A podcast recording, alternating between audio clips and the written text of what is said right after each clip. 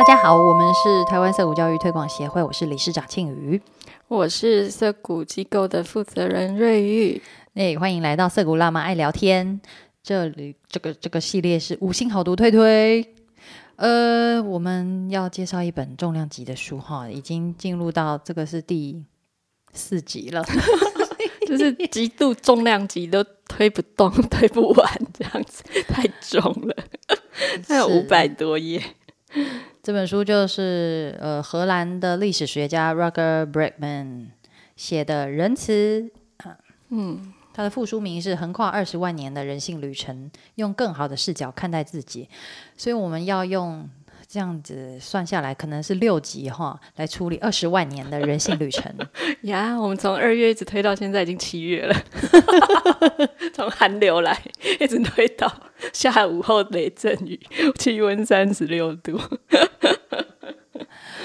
好，我们前我们前三集已经把人类的自然本性是如何，然后嗯，在史前时代好长一好长一段时间，应该是说在农业时代啦之前，好长一段时间，人类都是用那个狩猎采集社会的方式生活着。对，那呃，我们也举了很多例子来告诉大家说，我们是怎么样。通过演化变成了呃非常容易生存，然后因为很友善的这个幼幼犬人而存活下来至今。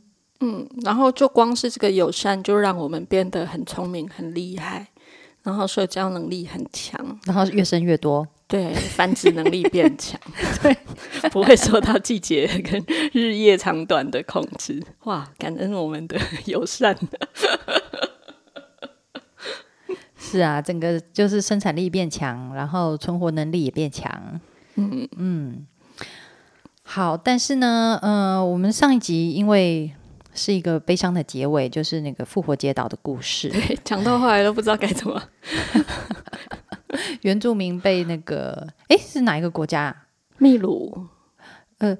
呃，我的意思是说，那个原原住民那些岛民啊，是被哪一个文明入侵啊？西班牙吗？还是葡萄牙？好像陆陆续续有不同的国家入侵，因为那个时候文明世界已经在大航海时代了。嗯嗯嗯，所以复活节岛其实是这个大航海时代的一个受害者，嗯，文明的牺牲品呐。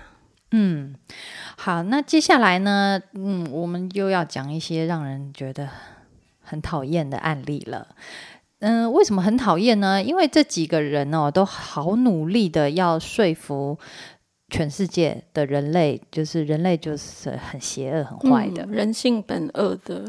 嗯，那他们呢，无所不用其极，就是 虽然他们都是非常有名的学者，就是那种顶尖大学在做研究的那个科学家。心理学家，可是呢，他们做研究的方法实在是后来啊，后来大家回头去检视的时候，发现真的是乱七八糟。嗯，比较像一个剧场，实验剧场。那个学物学术伦理，如果以今天的标准来检视，应该是会被在网络上骂到臭头。嗯哼，我们苹果日报会报道一个不行。对，一定会被痛批、狠批一番的。可是呢，在那个资讯还没有那么发达的年代啊，哇塞，这些人就变成超级明星哎，嗯，然后写的书全球畅销，流传了好几个世代哦。到现在大家都还拿出来说嘴。是啊，我最近也才听到朋友跟我说什么囚徒理论。嗯，我说哈，你说的就是那个。金巴多那个实验吗？No，那个是假的，那是一个实验剧场。就像苍蝇王啊，好多人听我们在讲色谷的时候，就会说：“可是苍蝇王里面说什么什么？”我们就要提醒啊，那个是小说。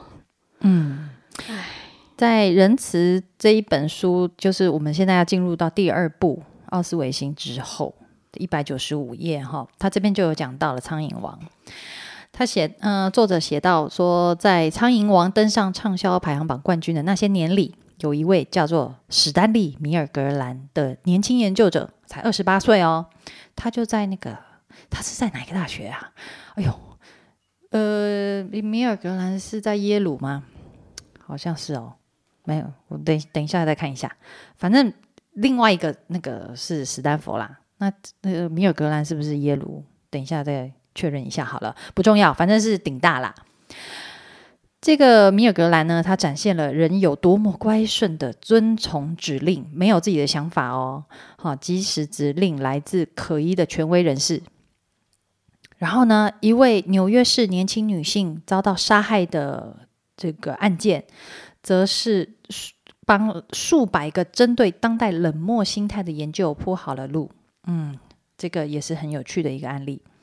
接着又有心理学教授穆扎佛谢里夫与菲利普金巴多来了，这个恶名昭彰的金巴多，他现在好像还在世，真的吗？呃，作者是在写这本书的时候啦。他他就是说，他是他在挑战这个还在世的这个重量级心理学家。嗯嗯，刚刚那个是耶鲁，没错。OK，这这两个心理学呃重量级的学者，他们的实验证明，只要一有机会，善良的小男孩也可以变成营队里的暴君。好，那我们现在来看一下哈。呃，不过呢，但让作者很感兴趣的是，哈，这些研究全都出现在一段相当短的时间内哦。那段时间是社会心理学的拓荒年代，就是社会心理学研究大爆发。胸怀大志的年轻研究者们可以乘乘着惊人实验的翅膀飞上枝头，科学枝头变成凤凰，乘着时代之变。对，可是现在呢，嗯，就是说五十年过去了哈，这些年轻的高手能人，有一些已经死掉了，但是有一些还是在以知名教授的身份周游列国，著作名声响亮哦，而且持续有人拿来教导新一代的学生，所以他们的这个学说就一代一代的这样子流传下来。可是他们那些战后实验的档案公开之后呢？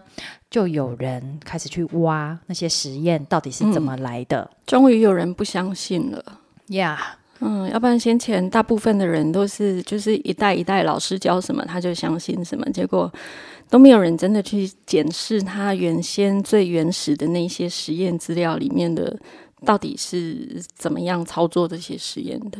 那真的去检视之后，才发现真的好多问题。在这边呢，我我插播一下哈，我们最近。因为还有一个大事件发生，就是那个香港的科幻作家倪匡大师过世了。对，然后大家就在网络上面传他的一个名言，就是说，如果年轻的一代要进步的话，哈，就不要听老一代的话。就 是时代会进步，是因为下一代不听上一代的话。是的，所以说呢，我我们我们年轻的这一代，包括这个 Roger Bregman。作者哈，作者本人也非常年轻哎，他才三十几岁哎，对对，真的是不要相信上一代啊，不是啦，就是要 处处保持独立思考、怀疑精神。对，怀疑那可以的话，你去找这些说法是怎么来的，去辨认它的真伪。那金巴多的确是还活着，他已经八十九岁了。好，那我们来看看这个 Breakman 到底这个年轻人到底挖出了什么。爆料，对，到底挖出了什么史实？他这边有提到另外一个，好像是澳洲的心理学者，女女性啊，我忘记她叫什么名字了。那这个也是一个充满怀疑精神的年轻学者哈，嗯，他也是就是开始怀疑说，嗯，不过他们本来都是很崇敬这些前辈，对，但是呢，就是忽然有一天看到一些东西，觉得嗯，怪怪怪的。他就遵循着他的好奇心，开始探索。好，好，那我们要先来看的就是斯坦福大学地下室做的这个实验。这应该很多人都有听过，就是把 我们简单讲，就是把两两把同样一批人分成两边，有一批是囚犯，有一批是狱卒。那实验这个实验，据说他们就会变成很凶残的狱卒跟。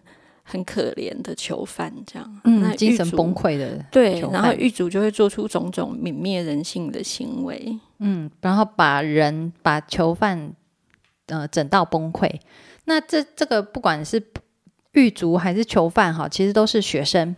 对，当年的实验，他是用斯坦福大学里面的学生来做实验的，嗯，然后他们在在这个把学生分成两群嘛，一群当狱卒的学生呢，他们就是穿给他们穿着制服，然后呢，呃，但是这些学生呢，他们来到这边都是为了要赚外快。你请人家来实验，总是要给一些什么午餐费之类的。当然要，当然要，而且他这个实验看起来真的非常辛苦哈，因为他们要很真实的去模拟呃监狱发生的状总之，你就是会被关起来。听起来那个补偿，呃，不是补偿，就是参与实验的金额就会蛮高的。这样，嗯，那这个这项研究的主要研究员呢，心理学家菲利普·金巴多。他其实哈，他虽然说他他都没有去呃干预那些狱卒的行为，号称是吧？但其实他有，对啊。他们他们宣称说这些可怕的呃虐待人的行为都是狱卒自己想出来的招数，嗯，可是其实不是，对，都是嗯金巴多以及另外一个大学生叫做亚飞。亚飞是不是就是从剧场出来的啊？我这个印象哎，你说这本书太大本了，我看看到后面忘了前面。嗯，我来翻翻。不不，我不确定，但是我那个扮演狱卒的那些男孩子们都说：“哦，亚飞，你真的是很厉害的这个怎么样虐人高手啊！你想出来的桥段真的是太酷了。”对，所以说。哦，我看到了，就是那个年轻的心理学家在澳洲的，他是吉纳佩里，嗯嗯，他是第一个深入研究谢里夫实验档案的人啊。谢里夫这个这个实验是比金巴多的实验早啦，它叫做罗伯斯山洞实验。那是什么？那是有点像是苍蝇岛，呃，苍蝇王那样子。就是哦，把两个两群小孩分成两队，然后让他们看看会不会会发生什么事。对，但是其实呢，呃，这个做实验的人呢，完全就是使使使用了很多操控的手段，然后呢，去让这两群人之中，就是有点像挑拨离间，嗯，然后就发生了这个很负面的化学变化。所以那个也是经过呃，也是经过呃操控对的结果，因为那那两群男孩子他们本来都是和乐融融啊，然后实验者就很不爽啊，说你们这样我要怎么玩下去？这个实验感觉 没有什么可拿出来说的成果，该怎么办？不如我就来操控，让我的成果看起来比较有爆点。符合他一开始的目标。对对对。那这个研究者呢？他们他就其实就是用了很简单的方式，他就想办法激发他们的对立跟竞争，把他们让他们进入到一个竞争的状态里面。好，那如果如果说他没有创造这样子的情境的话，其实那两群男孩是各自完美合作无间。和乐融融，跑跳玩耍，成为可靠的伙伴，两群变成一群。对，好，哎，我们回到那个菲利普金巴多的实验哈。呃，我们刚刚讲到了他的这个实验最令人诟病的地方，其实是他也是试图操纵狱卒。对，他会不许他的狱卒去做他们原本不想做的事。嗯，然后呢？实际上，除了狱卒之外呢，像囚犯啊，囚犯明明 因为囚犯都知道这是假的，然后他们不知道这是假的，他们不是真的害怕狱卒，然后呢，他们可能觉得说，哇塞，这个实验真的是无聊透顶了，然后他们担心。其中有一个一个大学生，他担心自己真实生活里面的课业耽被耽误还是怎么样，嗯，所以他就想说，我要赶快离开这个实验哦，这太无聊了。然后，所以他就也开始做非常夸张的演出，演出演出那个崩溃的囚犯，就是你绝望的大喊，那我就给你这个。对对对对对，结果他的这个演出呢，就是就变成全球闻名的一个，就被记录下来，然后被拿出来说嘴。啊，就说哇，这些狱卒实在是，你看整个人这样子精神崩溃，可是他精神崩溃根本就是演出来的，所以整个实验结果就是假，就就是造假的。好，以我们现在的角度来说，的确就是造假。可是，嗯，里面如果你就是撇掉我们现在发现的这一些真实情况的话，那看起来好像真的是非常的厉害的去挖掘了人性的黑暗面。重点是他们挑自己想要呈现的东西，对所谓证据去给大众看，对然后那些证据就非常的有戏剧张力，然后大家口味就是重的嘛。你你要看到这种哇很有张力的东西，你就觉得非常有说服力，自己、嗯，自己就会投射一些情感在里面，然后你就觉得栩栩如生，就是应是真的，不会去怀疑它的那个真实性。嗯那津巴多的这个实验啊，刚刚提到那个学生亚飞，嗯，他提供给他的教授这一系列的，就是操作整个实验的方式，是来自于他哦，S M 的经验。假 真的假的 真的，page 两百一十前三行。？Oh my gosh！我竟然忘记这么重要的一段哦。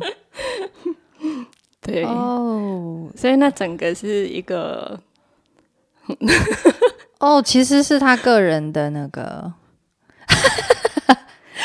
可能癖好吧。可能他在那个学术论文里面应该要写出那个嗯，譬如说参考资料来源之类的，他应该也不会把这一段 写出来吧？好，然后津巴多也用了很多手段啊，他他草拟了一份紧凑的时间表，有没有觉得开始有一些那个叫既视感？紧凑的时间表，然后让囚犯睡眠不足。嗯，哎，奇怪，怎么有点像是我们对待某些孩子的方式呢？好，然后呢，还有用体罚来处罚囚犯，伏地挺身，或者是把一些带刺的贴纸啊、有刺的这个种子壳放在他们的毛毯里面，嗯，就是让他们就是浑身不舒服。嗯，这个方法好像普遍的应用在很多教育机构里面。总之你要操控别人，你总是要用一些手段的。是啊，所以呢，哎，他这边提出一个大灾问：如果你想知道为什么津巴多这么不嫌麻烦的控制实验，答案很简单，呃，就是他想要知道囚犯在对一开始啦，他他的实验是专注在囚犯身上。他想要知道囚犯在强烈压力之下会变怎么样，会变多沮丧、多害怕。可是呢，他后来其实都是在对狱卒施压，然后痛斥那些办不到的人。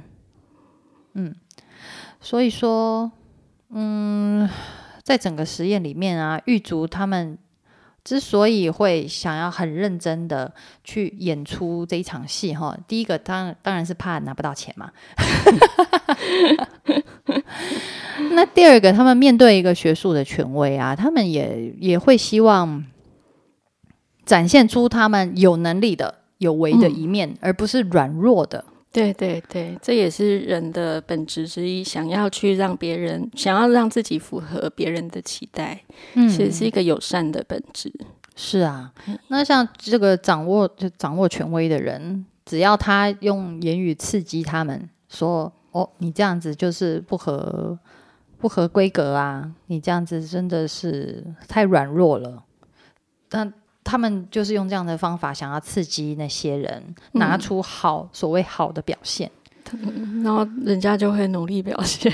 啊，但其实没有哎、很好多人他们赚赚完钱以后就赶快就想要就就离开了，然后至于这个实验哈，到后来造成多大的影响，他们都他们其实都没在管啊。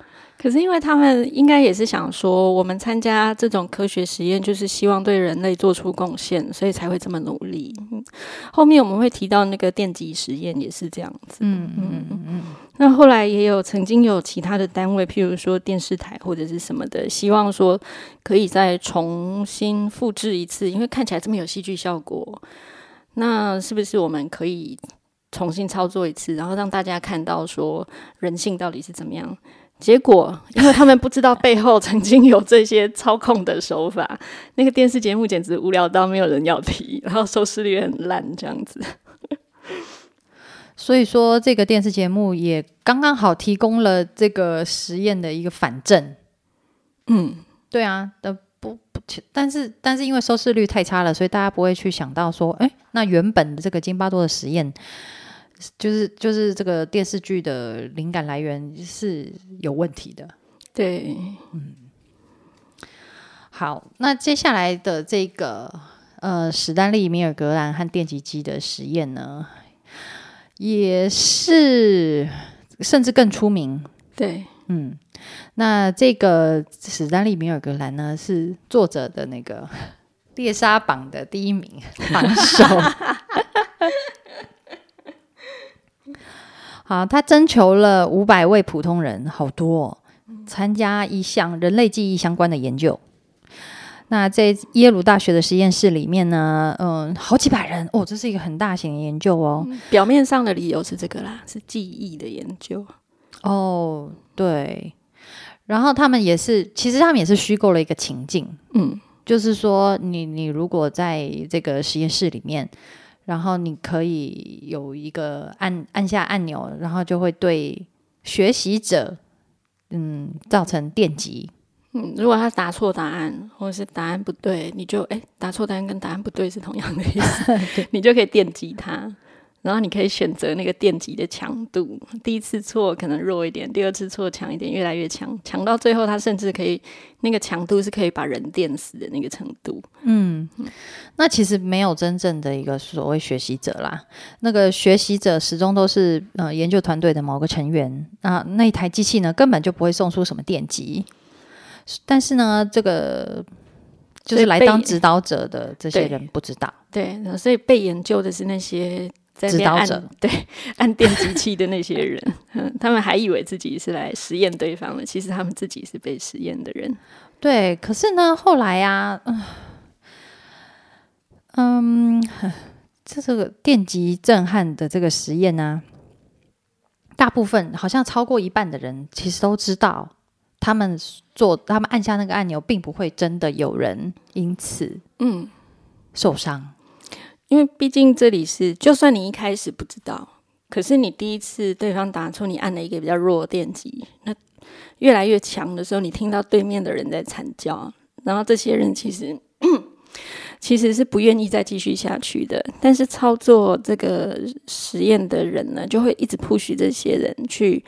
赶快啊！你在电击他，但是在这过程中，当然这些所谓的呃指导者呢，他们是一再的表示他们不想这么做，他们会抵抗，但是他们会一再的被要求。那要求到最后，他们心里就想说：这里是耶鲁大学，不可能有人真的会被我电死在这里的吧？对，那虽然可能有百分之五十六的人觉得，嗯，这不是真的，但是也有。很也，另外百分之四十四的人觉得他们真的就是电电了某个人，嗯，对。那这些这些这些相信自己真的去电击了某个人的人啊，他们就在往后的漫长人生当中都背负着这样子的一个。嗯，听说他们是有些人会一直去翻。之后的一段时间，就会一直去翻报纸上的布文、注意新闻消息，看是不是有人真的死掉了。在这段期间内，后来发现没事啊。所以其实他其实他们全部啦，几乎全部都对这样子的行为是感到非常不安，然后要么就是不相信，要么就是嗯会有罪恶感。那所以后来，嗯。在过了过了一段时间之后，终于那个有人去翻他当时，因为他爆出来的呃，跟大众报告的那个实验结果跟实验过程，其实也是跟金巴多一样，他就挑选他要报告的部分嘛。那过了好久好久，这两个实验都一样哈，都被一时奉为圭臬。然后过了很多年之后，终于有人去翻他们原始的档案，就发现说，在这个电极实验里面，哈，其实重点是。有人一直在旁边叫那个指导者赶快去继续按更高压的开关，然后甚至双方发生争吵，逼迫那些指导者去电击对方。那其实听那些实验的录音啊，那我们会觉得说，他实验的结果，所谓对权威的奴性服从这样子的结果，不加思考。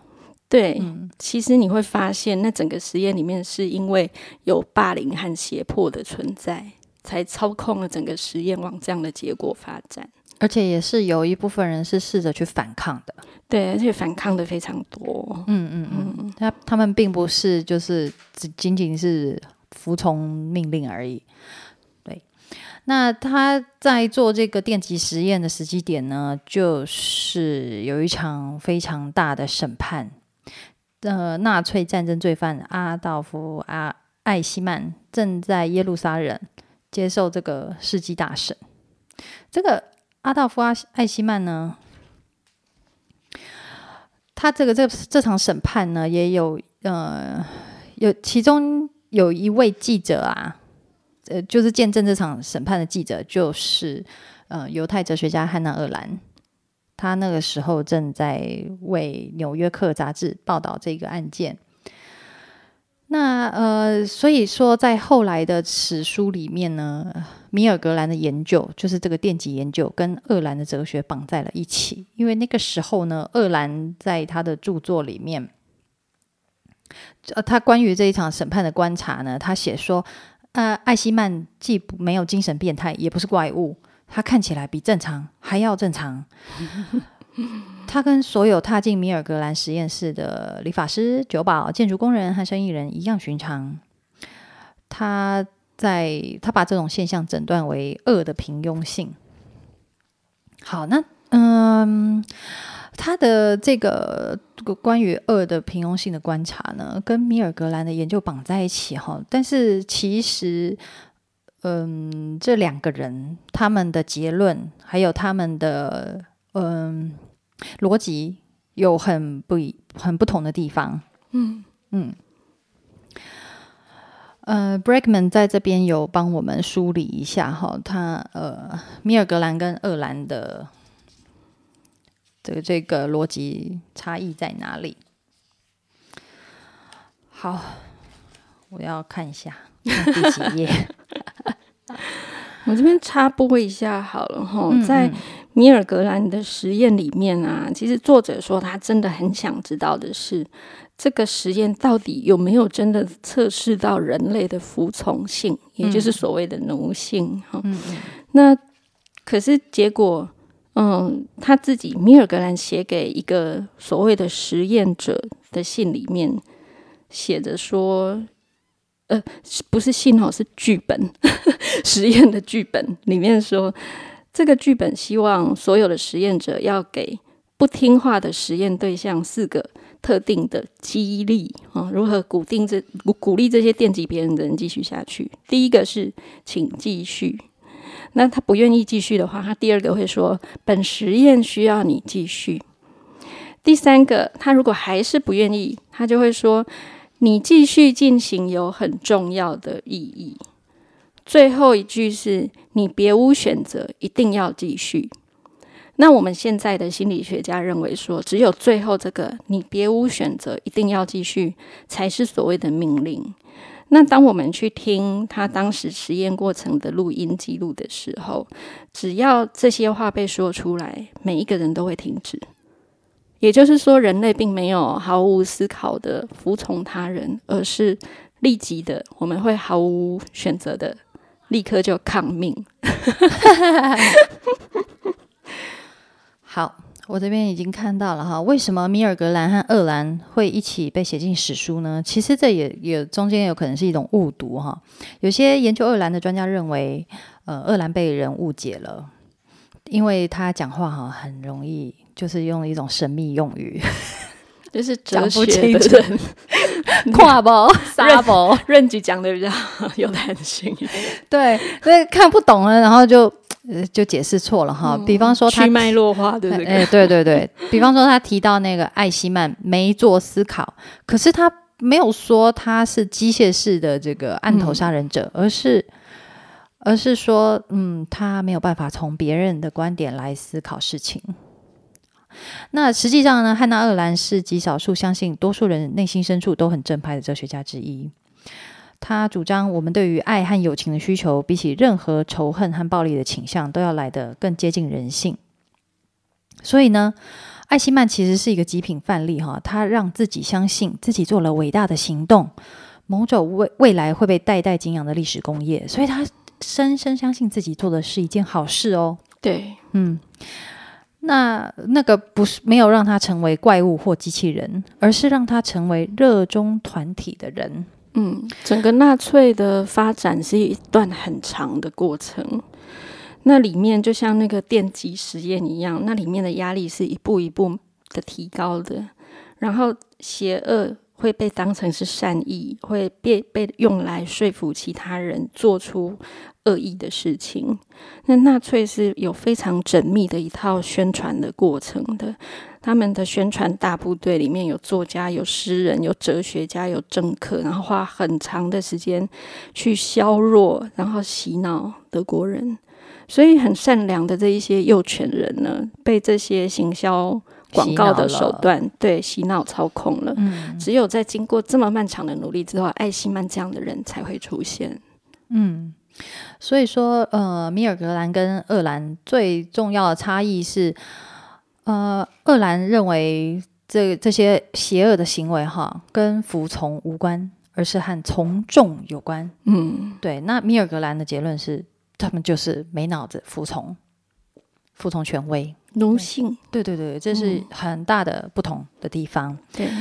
可是呢，史丹利·米尔格兰过度简化的推论，给人留下的印象比汉娜·厄兰的哲学来的长远啊！所以他这边作者这边也写到说，哦，这是米尔格兰的指导天才，展现他的戏剧眼光，以及他对于电视上播什么才有效的敏锐嗅觉。嗯，对，所以他是很适合当导演啊。对，是一个媒体人才。OK。可惜在当年那个媒体没那么发达，所以没有他的那个 发挥长项的地方，他只好往学术界发展。那的确是红啦，而且红了超久的。对啊，而且地位还很崇高，还不像一般媒体人被当做是什么。嗯，好，那在这一章的这一章的后面哦，是在在第九章进入第九章的时候，还有一个。很其实蛮蛮激励人心的案例哈，但是也是长期以来被扭曲了。对，哦，刚刚提到那个纳粹艾希曼的部分啊，在呃前一个章节的最后面，他也举了一个嗯对立面的，就是相反的例子，就是丹麦的纳粹，就是纳粹进入丹麦的时候，其实丹麦的。嗯，同胞们他们是互相帮忙保护了犹太人的，所以其实，在全世界就是在纳粹扩张跟屠杀的过程中，丹麦的犹太人是被保护的最好的。嗯嗯，那当时他们的反抗纳粹的行动的感染力为什么可以这么强呢？因为他们没有离那个。那个希特勒那么近啊，洗脑没有被洗的那么严重啊，他们没有被洗脑成那样子啊，对他们没有经历那个漫长的改变我们友善程度的，呃，其实也不是改变呢，我觉得那个是人性的另外一面被激发出来，嗯嗯嗯嗯，所以他们好的那个本质就展现了。嗯，那刚刚那个青鱼说要讲那个激励人心的，可是他其实一开始也是一个被扭曲的案例，嗯。对，就是一九六四年的三月十三日发生的凌晨发生的一个谋杀案。哎，这是谋杀案吗？还是临时起意杀人呢？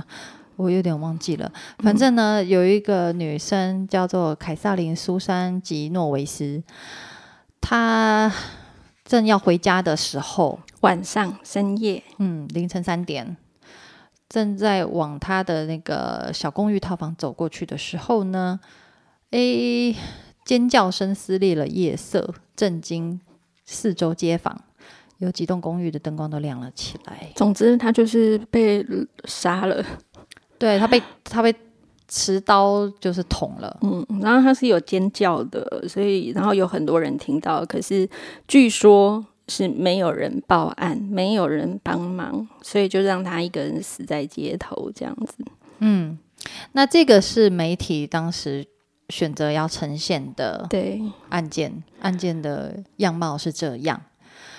可是呢，呃，这个案子就就震惊全国了，因为大家发现说，哦天呐，纽约人如此冷酷、胆怯又不道德。嗯，对这件事情从哦变成了全球性的新闻哈，大家都觉得说，啊人类实在是在这么一一个漂亮、整洁、端正的这个住宅区呢，对，是一个不错的小区哦。嘿，竟然大家都这么麻木不仁，这么冷血。嗯，然后甚至还有一个记者因为报道这件事情而成名，那写了一本书，台湾翻作《引爆趋势》。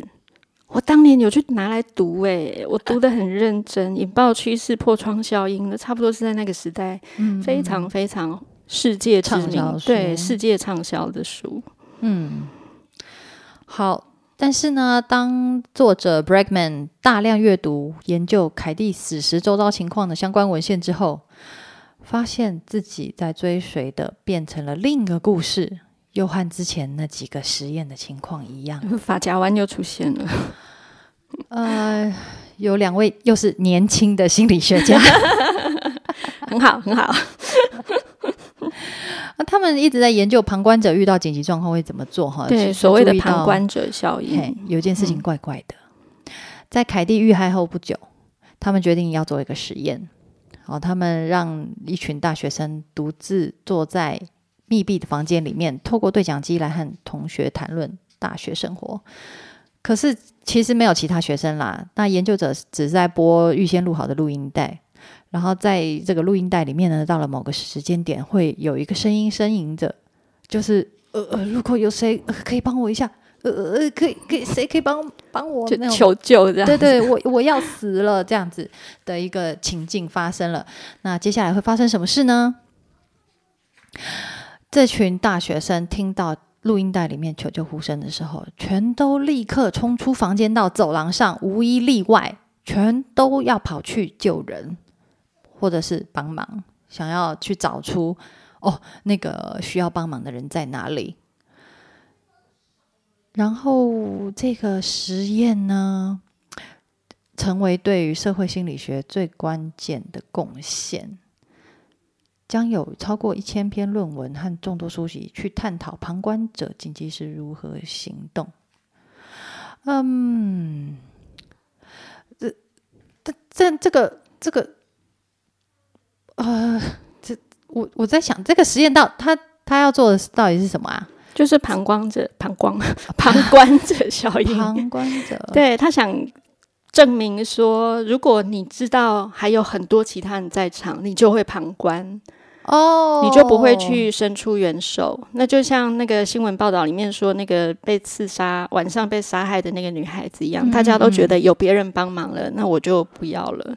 然后因为去帮忙做这些事情可能很麻烦，嗯一定会有别人帮忙的，这就是旁观哦者效应。对，那当然，作者一开始也觉得，哎，听起来很合理，好像人性就这样子。我们自己有时候也会有这种念头出现，可是事实上，后来他自己身上发现发呃，他自己的那个生活的城市里面发生了一件事情哦，就是在路上有有那个车子出意外，然后车子掉到水里去，那车里是妈妈跟孩子。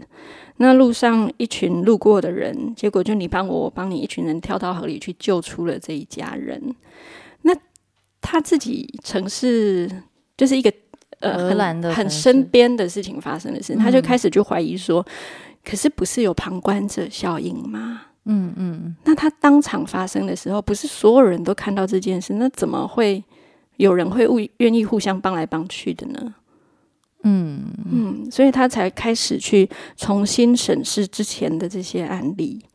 那当然，现在还是有很多教科书都还在提到这个旁观者效应。可是，其实现代的研究发现说，旁观者效应，嗯、的确是存在的吼。因为我们在紧急的时刻会觉得，呃，如果我的能力不足，我就不要去捣乱哦。有能力更强的人可以去帮忙，因为我们也会害怕做错事情，或者是帮倒忙。那呃，有的时候我们也会看说，哎，我们旁边也没有其他人真的采取了什么行动，所以我我不我不行动，我也不算有错吧？可是如果真的情况很紧急，而且是危及生命的哈，譬如说，就刚刚那个车子掉到水里去，一家人有小孩要溺水了，那旁观者是有机会互相沟通的话，通常大家是会一起沟通之后一起合作来帮忙的，这是逆向的旁观者效应。嗯嗯，而且当这个作者。嗯，跟另外一个丹麦的心理学家联络之后呢，他就发现，嗯，对方的研究内容非常有趣哈。对方这个他叫玛丽，玛丽这个研究者呢，他觉得我们要，我们为什么要特别去做这种实验？现在不是很多监视器吗？我们只要去调监视器出来看就好啦。嗯，哦，而且监视器是真的在一些，就我们我大家都会知道，说我不是拿了钱来做实验的地方。那那个时候，我们应该可以看到真实的人性会怎么样的呃行动吧？那结果，嗯，你找来他找来的那一些，他他找了超过一千部的呃监视器的影片。那这些影片包括了打架呀、性侵啊、谋杀未遂啊，结果百分之九十的案子里面，人们都会帮助别人解决困难的。这个比例非常高诶，百分之九十。对，嗯，所以跟前面的那些研究其实是发生了一个非常大的嗯翻转。嗯，这让我想到最近啊，我看有一些案件就是。比方说车祸还是怎么样，然后呃有人因为热心，然后去帮忙，结果呢反而呃受到他帮助的人回过头来控告他。对对对，很多地方都听说过这种事。对，反而所以这种这种也会阻止大家想要插手热心。嗯。去去管别人的事，去去帮助别人。对这种消息一听到，会让人家觉得很灰心丧志，会会犹豫。但是呢，不管如何，一开始大家的初衷都会是想要伸手助人的。对对对，嗯。而且其实多数的情况下，伸手助人那个结果是好的，只是那个好的顺畅的过程，我们不会听到。是，因为那就没有新闻点了。嗯嗯。那同样在那个呃，刚刚那个晚上被杀害的那个苏珊，哦，凯蒂，哎呀，这些外国人名哦，把我搞得昏头转向。好，在凯蒂的这个案子里面，其实也是这样。凯蒂的真实状况是，当事件发生的时候，他的邻居是互相帮忙的，有人报警，然后有人自己不方便报警，但是他请别人去报警，然后甚至有人听到。事情听到尖叫，然后发发现出事之后，他立刻就冲出来帮助凯蒂。所以凯蒂并不是孤单一个人死在街头上，然后无人闻问的，有很多人帮他。那他最后死的时候是朋友抱着他，然后他死在朋友的怀里。那可是为什么最后这些事情没有被报道出来？因为没有人想看，对，会降低报道的这个戏剧性。是的，嗯。那所以这边我们就可以知道说，新闻这件事情，我们千万不要尽心。嗯，当时有一名记者，小记者叫做丹尼米南的广播记者，他对所谓漠不关心的旁观者故事感到怀疑。结果调查过实情之后，发现大部分的目击证人都觉得自己那晚看到的是喝醉了的女人，而不是。被被捅一刀入岛的女人，对。那当米南问《纽约时报》的记者为什么没有把这个资讯放在报道里，《纽约时报》的记者回答说：“那整个故事就毁啦。”那米南为什么守口如瓶呢？因为他要保住自己的饭碗啊，他不想要变成廖北啊，他不想跟《纽约时报》对抗。嗯，对。所以呢，哦，当另外一名记者发表了批评的观点，在批评《纽约时报》的报道的时候呢，呃，《纽约时报》里面一个呃大头啊，就打电话大发脾气。你没发觉这个故事已经成为了美国现况象征了吗？你没有发现它成了社会学课程书本和文章的主题了吗？所以它的重点是我这个东西就已经红了，你不要我的报道有了，对，有我的地位了，不管它是真的还是假的，实在是是真的很过分哦。这些人不管是这个这个。《纽约时报》编辑，或者是之前的菲利普·金巴多，是那个米尔格兰，他们都是为了自己的权位跟名利登上顶峰，他们就不愿意去呈现真相。嗯，对。那你也可以说，这个的确也是展示了人性的黑暗面。哦，为什么他们会做出这样的事情？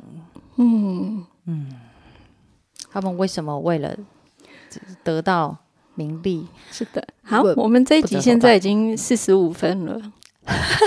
那我们接下来其实应该是要接着讲为什么好人会变坏。就是我们前面讲了，哎，人性是好的啊，我们是很友善的，我们是互相帮忙的。可是就像刚刚讲的，人有好的那一面，但是有的时候也呈现出了坏的那一面。那如果本来人都是好的，为什么会变坏呢？我们要继续讲下去，还是真的要下一集啊？都可以哦。嗯，休息一下好了。好哦，那我们下一集就来听听为什么好人会变坏。下期见喽，拜拜，拜。